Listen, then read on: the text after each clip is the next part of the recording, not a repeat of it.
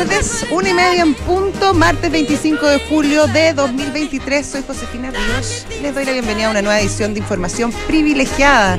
Sorpresivamente me acompaña Gonzalo Restini. ¿Cómo estás? Sí, ayer recibí una invitación. ¿Ah, sí? Sí. A ver, yo no fui informada. fíjate. No, pero bueno. Ah, me querían tenemos- sorprender. Tenemos un nivel de coordinación importante, ¿eh? Eh, Pero no te noté tan sorprendida. te- No, tengo porque que- ya me había avisado. Ah, bueno, entonces me había avisado, pero a- Eh, minutos antes, minutos ¿Qué- qué antes. que te habían visto, güey? Sí, más que mal. ¿Querés que te manden un fax? No, no, no, pero fue como, como de repente, como que me sorprendió un poco. Ya. Oye, Bien, se pues. murió Cecilia, la incomparable, la única. Y ya ni, que- ni una palabra le dedicaron en la mañana. Yo encontré que deberían haber puesto la canción, por lo menos, ¿no? Esta es, po. Igual es buena la canción, ¿eh? esta es buenísima. Lo que pasa Bueno, es que la no- típica no- es la otra, la Te tengo que decir que la, la voz no me gusta tanto de ella, es como un poquito. No es una voz muy. Bueno, pero para qué vamos a hablar mal del muerto. Sí. Hablemos de lo que dejó. Es que yo no, no tengo tan claro. Sí, una época que me acuerdo que hubo un revival de, Sí. de Cecilia, como, como 30 años después de su éxito. Fue por una teleserie. Yo creo que fue a propósito de algo. Bueno, ¿no? fue por dos cosas. fue como de que moda- volvió. No, y volvió la, de nueva moda ola. no sabe muy bien por qué. Pero había una teleserie que se me olvidó cómo se llamaba, pero que había una familia que era la familia de los Cárcamos, Ya. cuya madre era interpretada por la María Izquierdo. Ya. Y la María Izquierdo cantaba todo el día Cecilia. Ah, ya, pero estáis con tiempo tú. entonces. Sí, pues era joven, chica. Era- era estaba en el, era- estaba en el colegio. Ah, en la universidad, pero Ya, sí tenía, era- era la tenía harto tiempo. la verdad que tenía cualquier cantidad de colegio. tiempo. Pero te iba bien, José, me, me, me tinco, ¿no? ¿En el colegio o en la universidad? En el colegio. Eh, sí, en la media me fue muy bien, de chica no. Ah, ya, como que pusiste. Sí, como que me ordené. Ya. Dije, ahora sí. ¿Y en la universidad? En la universidad, sí. Bien. Tampoco fui la primera del curso, para serte bien sincero. ¿De diploma? Como todos lo recibimos cuando nos graduamos, ¿no? De máxima distinción. No. Bueno, murió Cecilia y está enferma, parece, ¿no? Sí, ya un tiempo Está bien enferma Con una serie de dolencias. temas pulmonares, escuché en la mañana. Sí, pobre. Bueno. No, pero buena, buena la canción. ¿Pero conocías esta canción? No, ¿Conoces la típica? Esas playas. no conocía mucho ninguna, te voy a decir, pero la escuché la de la playa en la mañana y la encontré buena, la tocaron acá en la duna, que me parece. Sí, yo también, cuando iba en el auto la parece, que- bueno, fue un error involuntario no haberse acordado de Cecilia en el fondo. No, pero se murió muy temprano. Siempre que se muere alguien, eh, aquí normalmente le hacemos un homenaje. No sé si a Tony Bennett le hicieron un homenaje el otro No, día. porque se murió ¿Hicieron? como fin de semana, ¿o ¿no? Ah, en la radio sí. No, pero acá en el programa de información. No. Lo que pasa es que el nivel musical de alguna gente muy. bueno, yo te diría que yo me siento muy acompañado por la Jose y por el resto menos. No, todos No, porque- todos lo tra- por lo menos Di- trata. Digamos que tiene una paleta bien agotada partiendo por el Niño Maravilla. que no, el niño maravilla sí. tiene- No, pero es que no sabes que no se puede ser no bueno para suyo. todo. Pero no se puede ser bueno para todo. Eh, le pillamos su punto de él, Sí. es como su talón de Aquiles. Eh, eh, JP no tiene idea. Si no vino al Festival de Viña, no lo conoce. Digamos que por ahí se maneja con el Festival de Viña y el doctor. Tiene ciertas especialidades. El doctor, entre la otra vez le mandé un mensaje y le dije, viejo, pusiste Black Sabbath hace dos semanas. Ah. Eh, y se repite esa vuelta, Judas Priest, Iron Maiden. Me Black carga Sabbath. Judas Priest. Me carga. Yo sé que a Yo- ustedes les gusta, pero. a Yo mí fui, no. con, yo fui a un recital, la última vez que vino Judas Priest, yo creo que fui al, ah, al recital, adivina con quién fue, No, obvio que con, con el doctor. Y ca- cachamos Y como tres. cantaban. Cachamos como tres canciones. ahí, ahí como que decidí no venir más a un recital a menos que cachara ahí 20 canciones. Porque Mm. esperar, esperar la conocía, la nueva, no. Bueno, vamos a lo nuestro. Sí, vamos, No, nos vamos. fuimos de- Vamos, vamos, vamos. Oye, está la FED hoy día reunida.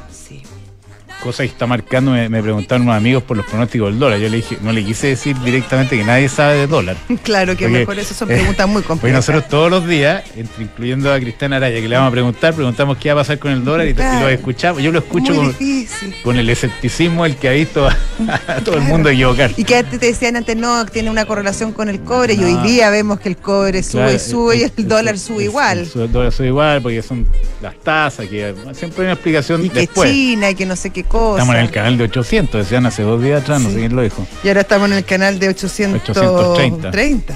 Estamos, estamos bien arriba. eh, así que eso es importante porque la Fed podría decir subir eh, más ta- las tasas más de lo esperado y eso fortalece el dólar, que de hecho se está fortaleciendo en general a nivel mundial. Y eso, y por otro lado, la bolsa chilena un cañón, ¿no? Todo esto. Rozando los 6.500. ¿será, ¿No será gracias a, la, a las. Eh, comprobé yo la carta de Sebastián ¿A, la, ¿Y es a, a, las declaraciones de, de presidente Boric. No, no creo que sea por eso. Yo te lo voy a leer. Yo le pregunté. Sale hoy día publicado en el, en el diario El Mercurio. ¿Qué países no capitalistas hay en el mundo? Es tan inteligente que le puse EI. Y me dijo, hasta mi fecha límite, algunos países que se consideran no capitalistas, que tenían sistemas económicos mixtos con elementos no capitalistas, incluyen a la República Popular China, Ya. a Corea del Norte, Sí. número 3 a Cuba, número 4 a Vietnam, número 5 a Laos y número 6 a Venezuela. Esos son entonces los países a los que aspira, entiendo yo, el presidente Boric, o si no que se explique un poco mejor, porque eh, hay mucha gente hablando de esto últimamente a propósito de, de- de esta, entrevista, Hard de esta Talk. entrevista, estuvo el, En el- el diputado Ibáñez, que es una cosa ya salvaje, eh, no sé si En CNN sí lo, sí lo una vi. cosa como de un Sí, niño- se dio una vuelta un poco un niño larga. de cuatro años. No, no de vuelta Sí. en el nivel de sofisticación. Yo siempre he tenido la, la pregunta, y la he hecho varias veces por distintos medios, de cuál es la propuesta. Ok, yo entiendo lo que no les gusta, porque se mueren tres niños, tres millones de niños al, al año, dijo, de desnutrición. Él dijo el diputado. Que no sé si se mueren más que- en Venezuela o en. Escandinavia, francamente. Exactamente. ¿Cuál es la propuesta? Eh, ¿Cuál es la propuesta? Porque bueno, aquí el, el- el- el tienen diputado- muy claro lo que no les gusta, pero lo que les gusta yo no, no se lo he logrado entender No, nunca. O sea, nadie- antes hacían un cherry picking muy entretenido que metían tomate cherry con piña con eh, y decían no, una cuestión de Singapur, otra de Suecia, otra de Finlandia, esa cuestión Sí, se olvidó. no. No. hay, no hay nada. ¿Qué, qué propone?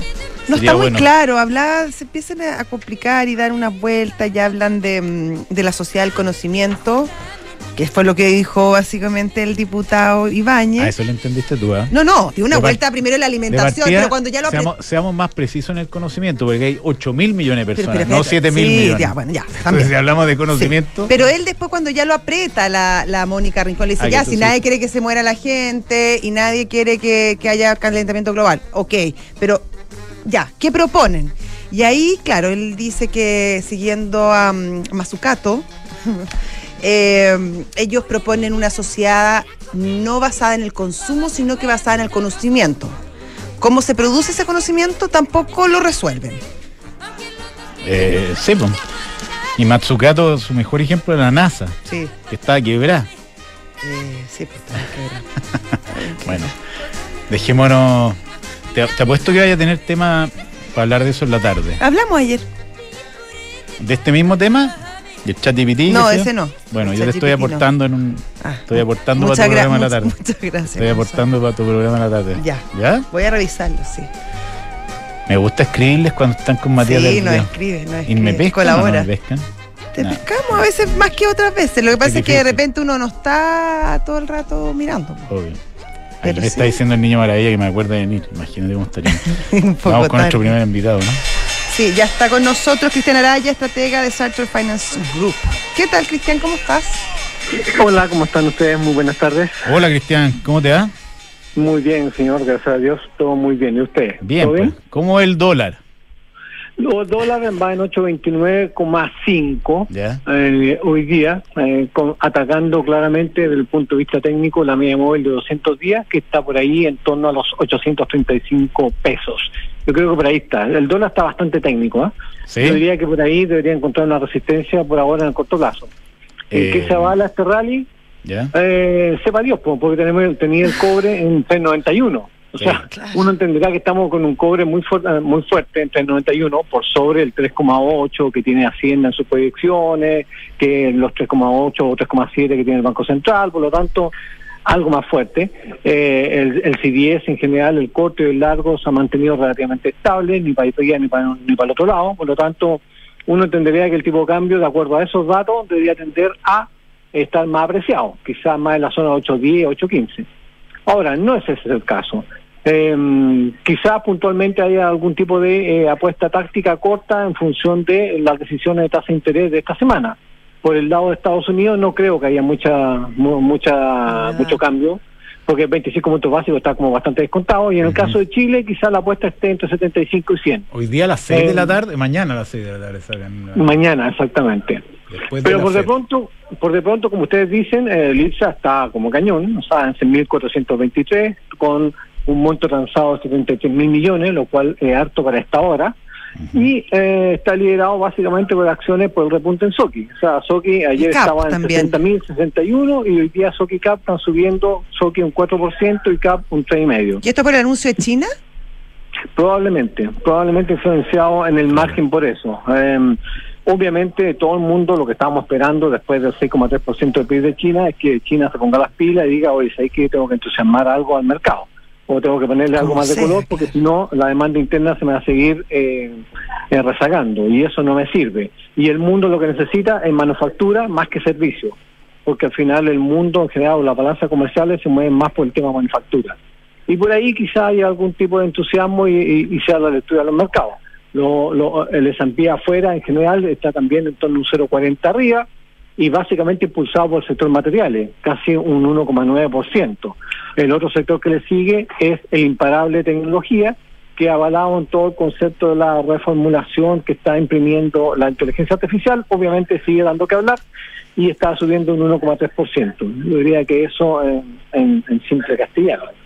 Oye, hoy día reportan Microsoft y Google en la tarde, ¿no? Si no me traiciona la memoria. Está muy bien. Eh, a ver, en el caso de eh, ma- de Google no tengo tan claro. En el caso de Microsoft es el 25, sí, efectivamente. Mm. Es hoy día y te lo ratifico Sí. en medio segundo, si es que eh, efectivamente. Va a reportar bien Microsoft. En el caso de Microsoft, eh, en Microsoft, perdón, eh, viene con sorpresas positivas importantes los tres, cuatro últimos trimestres eh, secuencialmente, porque obviamente todo el negocio del clouding y todo, el Azure y todo eso, eh, sigue generando una buena dinámica. ¿eh? Ojo con eso, yo creo que Microsoft es una de las buenas compañías para el largo plazo hoy en día. Sí. Y sobre todo con todo este cuento de inteligencia artificial, yo Que creo que están todo metidos en está... ChatGPT a propósito de ChatGPT. Claro, todas estas cosas yo creo que funcionan bien. Yo creo que la que se me ha quedado un poquito atrás es un poco eh, Meta, digamos, o, o, o Facebook o todas esas cosas. Ella subió Eh, como porque se la- 120%, sí. Andaba incluso Ah, o sea, mejor. O sea, Este año sí, este año. Lo que pasa es que tuvo- muy tuvo golpeada. el año pasado muy Sí, mal, pero este año le ha ido bien. Sí, por valoraciones no, no puedo justificar ninguna, porque claramente estamos comprando niveles de valorizaciones gigantescas. Pero bueno, es lo que hoy día está moviendo el flujo del retail particularmente. Los institucionales todavía se mantienen en caja, pero están sacando la caja, pero a un ritmo un poquito más lento, diría yo. Excelente. Estupendo. Cristian Araya, Eso es. estratega Sarto de Finance Group. Muchas gracias. A ustedes, pues cuídense muchísimo. Muchas gracias. Y Mercado Pago tiene las mejores promociones. Paga con un QR de Mercado Pago y gana. Participa por un millón de pesos semanales y un gran premio final de un Peugeot E2008 entre todos los participantes. Mientras más veces pagues, obviamente tienes más oportunidades de ganar. No te las pierdas. Mercado Pago, la cuenta digital de Mercado Libre. Oye, mira, esta es mi página De ChatGPT. no, de Book. Ah, qué bonito. Aquí ¿Y por qué salís con barba?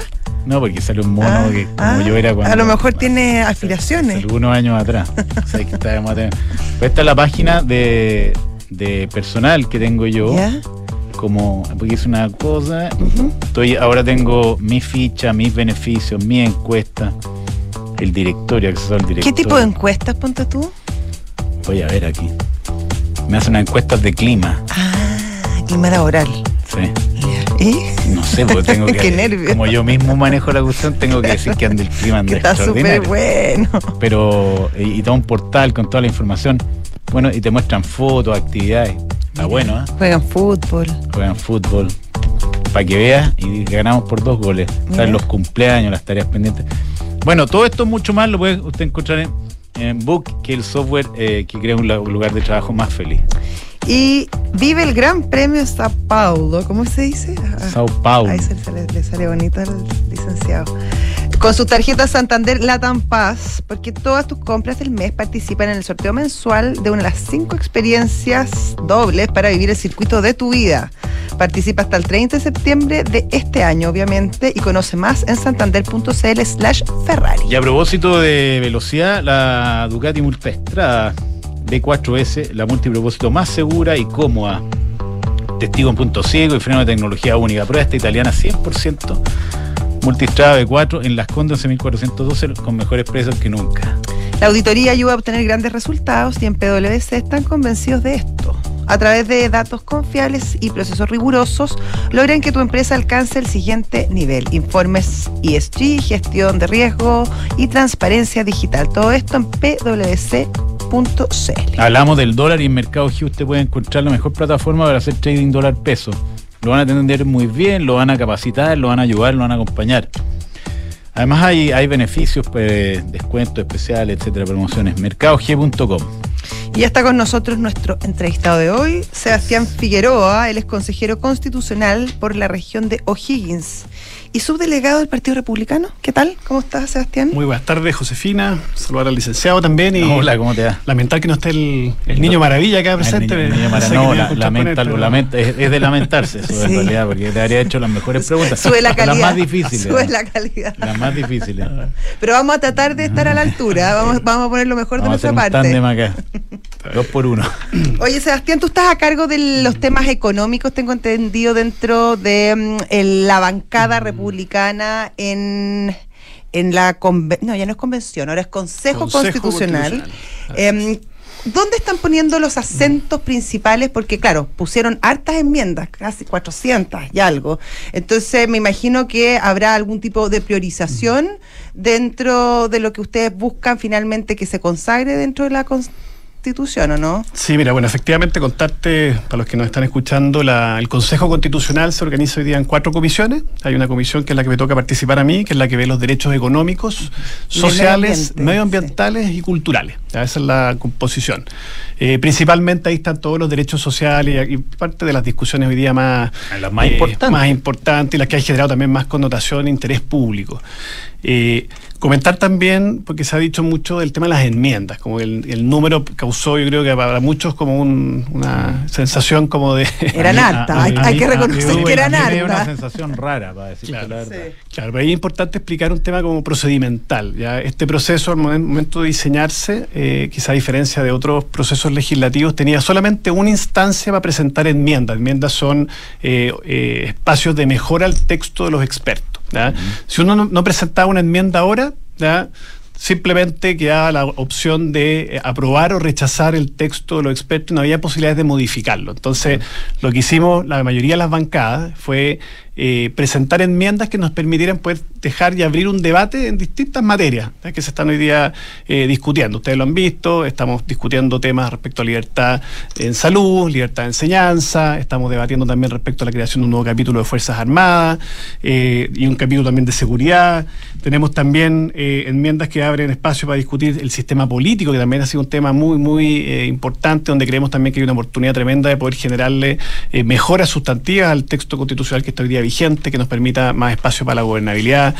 Eh, y dentro de, lo, de, los temas también eh, quisimos generar eh, o, o, presentar enmiendas y, y, para vincularlo al tema económico, que es el que nos convoca hoy día, uh -huh. que nos permitieran también dar ciertas certezas jurídicas respecto a muchos temas que quedan abiertos con algunos silencios dentro del anteproyecto.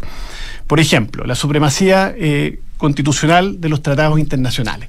Ya, ese es un tema que para nosotros es un tema que es importante porque de cierta manera genera mucha incertidumbre. Si uno entrega eh, la decisión respecto a, eh, a lo que va a ocurrir del país a la firma de tratados internacionales, perdemos espacios de soberanía y por tanto perdemos certezas que hoy día tenemos en nuestro país. Entonces ahí hay un tema a debatir. Hoy día, ¿cómo está eso, -huh. en paréntesis? Hoy, hoy día, hoy día eh, que hablan de la OIT, del artículo no sé cuánto. Claro, lo que pasa es que hoy día, hoy, día, hoy día, no está muy claro, entonces hoy día está entregado en fondo eh, la decisión, si es que, que, que, prevalece, está entregado a los tribunales de justicia. Mm. Entonces son los tribunales los que dicen en ciertas materias aquí manda el Tratado Internacional, en estas otras materias manda la Constitución, y finalmente los que están tomando decisiones son, son, los jueces. jueces. Y eso obviamente que genera dudas, incertidumbre, y nosotros quisimos poner ahí eh, un, un tema a debatir para poder generar certeza jurídica.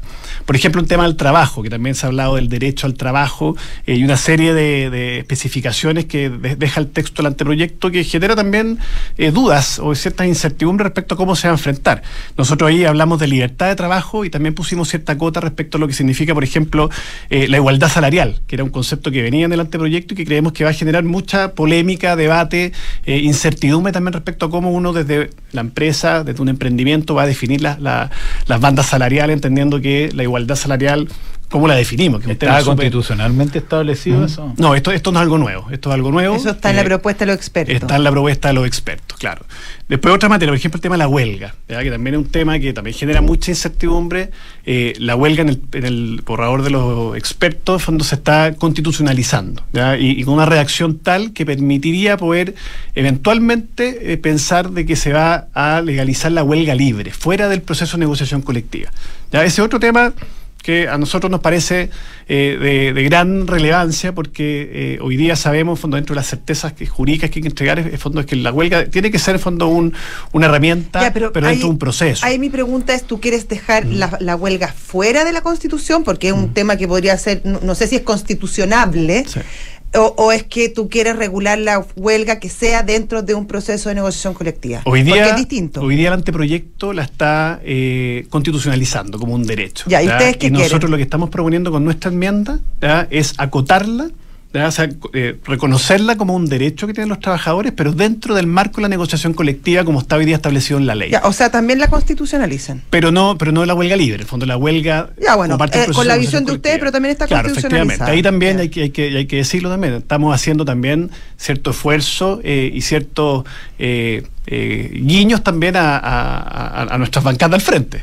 Eh, a mí personalmente no, no, me gustaría legalizar, no legalizar, el fondo constitucionalizar la huelga, pero entendemos que hay una demanda. Hoy día no está constitucionalizado. Hoy día no está, hoy día solamente se prohíbe la huelga, está como una prohibición en la constitución. Del eh, sector público. claro, fondos para el sector público. Y se establecen también, no a nivel constitucional, pero sí a nivel legal, en fondo, cuáles son los servicios mínimos que se tienen que definir y cuáles son también las actividades económicas estratégicas que no pueden tampoco tener en fondo este, este tipo de, exigencia. Y así, bueno, hay otros temas que hemos ido Todo el tema de los fondos de pensiones, eh, que hay una, iniciativa dando vuelta de estas que uno firma de, la propiedad de los fondos, ¿hay algo de eso? Sí, ahí también, bueno, hay que recordar que en este proceso, a diferencia del proceso anterior, las iniciativas populares de norma, que son estas iniciativas que, que surgen de la sociedad civil y que juntaron firme, que mostraron apoyo, tienen que votarse en el Consejo como si fueran enmiendas que nosotros mismos hemos presentado. Y en ese punto en particular hay una iniciativa que juntó, fue la, segunda o la tercera iniciativa que juntó más firmas, que es esta, iniciativa que se llama Con mi plata no, que lo que busca de cierta manera es eh, asegurar eh, que los recursos que están hoy día eh, como fondos de pensión son asociados a la propiedad de la persona, en son heredables y no se les puede dar un uso distinto que el objetivo que tienen que es para poder asegurar en fondo las pensiones. Nosotros también presentamos una enmienda en esa misma línea porque también creemos que es importante dentro de las certezas que hay que entregar, en fondo, es que los recursos asociados a la capitalización individual, los recursos que son fruto del esfuerzo de muchas personas que han trabajado, tienen que quedar en fondo dentro de ese ese concepto y ponemos también una cláusula específica en donde eh, ponemos que los fondos no pueden ser expropiados por el Estado eh, bajo ninguna circunstancia, de forma tal también de asegurar de que no haya eso ninguna... Eso queda en la Constitución. Eso quedaría en la Constitución, de acuerdo a lo que estamos nosotros planteando. Sebastián, ¿no, no, no temen que de alguna manera al incorporar tantos temas que hoy no están en la Constitución, eh, y otros más incluso, porque son varios los temas que, que, están tratando de abarcar y me imagino porque por distintas razones ideológicas o orgánicas o qué sé yo, finalmente sea un texto tan largo, tan complicado que al final em, pocos se sientan representados. Porque al final, entre más, vas, a, vas, vas, vas haciendo más difícil que una mayoría se siente interpretado. Y finalmente caigan un poco en lo que cayó el primer ejercicio constitucional que sabemos que fracasó notablemente. Sí, mira, aquí hay que buscar un justo equilibrio entre entregar certezas jurídicas, que es lo que la población nos pide si queremos, hoy día en una situación económica complicada en el país, queremos en fondo traer inversión, queremos eh, proyectar el desarrollo del país, generar más empleo, se necesitan certeza. Y hay ciertas materias en las cuales hoy día se requiere en fondo que la constitución nos dé cierta certeza. Eh, Y también hay que buscar conectar este proyecto con la ciudadanía. Y la ciudadanía nos pide también y nos demanda ciertos temas que es importante incorporar en la Constitución. Quizás alguien que, que viene del mundo de, de- de los expertos, eh, constitucionalistas, quisieran algo más minimalista, pero nosotros somos representantes de los ciudadanos eh, y queremos también darle una impronta ciudadana. Queremos darle también a todo el trabajo que hicieron los expertos, que lo valoramos, creemos que es un muy buen punto de partida. Queremos también darle una conexión con la ciudadanía. Recuerden que para que este proceso sea exitoso, en el mes de diciembre, tiene que ser aprobado por un plebiscito. ¿ya? Partimos con un nivel de desconexión y desafección con el proceso tremendo. Y ahora Entonces, está, la- que- las encuestas no, no ¿Mm? auguran muy buen resultado. ¿Cómo lo están mirando eso desde el, con- desde el ¿cómo se llama esto? Del Consejo. Consejo Constitucional. Consejo. ¿Cómo, cómo lo Eh. están mirando? eh? ¿Hay, hay eh, todos los sectores que están por porque esto se apruebe o ya hay alguna gente que se está descolgando y Mira, yo te diría, por- por te el diría que hay, hay un ánimo de, de hacer el esfuerzo desde todas las bancadas para que esto resulte.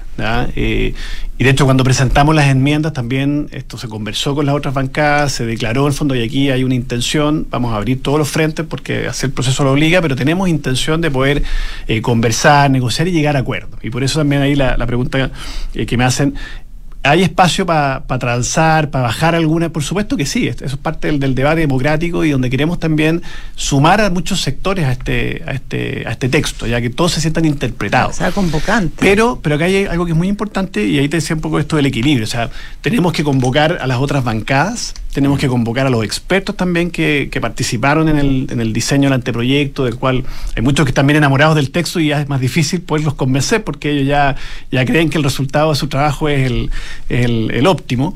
Eh, pero también hay que convocar a la ciudadanía. Entonces hay que buscar un justo equilibrio entre las fuerzas políticas que queden satisfechas con el texto, en que los expertos consideren que el texto es razonable desde el punto de vista jurídico, constitucional, pero también que la ciudadanía se sienta convocada, se sienta llamada, se sienta interpretada con el texto. Y ahí lo que vemos hoy día con las encuestas que han ido apareciendo las del fin de semana, ya con información todavía muy prematura de, de lo que significan las enmiendas, ya vemos que la ciudadanía eh, cuando conoce ¿ya? De hecho, la academia que se presentó el, el día domingo, ¿ya? le preguntan primero a la gente si, Sí. si va a votar a prueba o rechazo, o en este caso a favor o en contra, que se cambió la, la Sí, nomenclatura. Y, y a priori la gente dice que en contra, pero después cuando le preguntan por las enmiendas, que la mayoría de las enmiendas que se preguntan Le son las enmiendas de interés ciudadano que hemos presentado, después sube casi creo que son 17 puntos lo que sube después la aprobación. Entonces, el desafío que tenemos hoy día, punto uno, es eh, a trabajar bien en detalle estas enmiendas, irlas puliendo, ir tratando de incorporar a las otras bancadas para que también se sientan interpretados, eh, pero también a difundir, a comunicar y a Es tratar que de eso es lo que te iba a preguntar. ¿Cuál es el plan de marketing de esta cuestión? Y si ustedes Mm. son autónomos para definirlo, tienen que preguntarle algo. ¿Cómo, ¿Cómo se organiza eso? Porque me imagino cuando un punto en adelante ya estamos haciendo el producto, ahora tenemos que salir a comunicar. Eh, ¿Cuáles son las actividades? ¿Hay presupuesto? ¿Cómo se va a hacer eso? ¿Cómo se está mirando? Mira, un desafío bien, bien difícil y ambicioso. Primero, nosotros como consejeros no tenemos mucho tiempo para Pa esto. difundir. Ya no tenemos semanas distritales, trabajamos de lunes a domingo, eh, prácticamente todo el día enfocado en este trabajo. Imagínate lo que significa hacer una constitución en cuatro meses. En, ninguna parte del mundo se ha hecho un, un ej- un esfuerzo de esta magnitud y con la complejidad que tiene. Nosotros, lo, lo- parto haciendo una declaración, los los, eh, consejeros constitucionales no somos expertos en, en- en todas las materias. Ustedes somos- ni siquiera querían. somos, además, bueno, pero somos ciudadanos comunes y corrientes, ¿ya? con distintas experiencias, por supuesto. Hoy día gozamos del, del apoyo de la ciudadanía que nos eligió, pero no somos expertos constitucionales. A eso súmale el desafío del tiempo.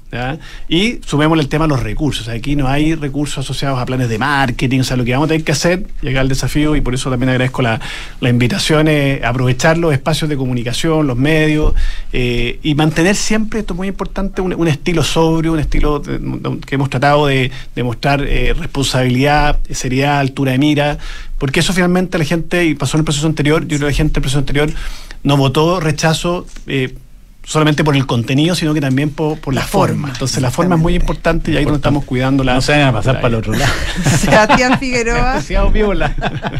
Sí, es importante conectar y, claro, Sí. informar respecto al trabajo que están haciendo. Consejero constitucional por la región de O'Higgins y subdelegado del. Partido Republicano. Muchísimas Mucha- gracias. y mucho ánimo. y suerte. Sí. Muchas gracias a ustedes y un saludo cariñoso para todos los que nos están escuchando.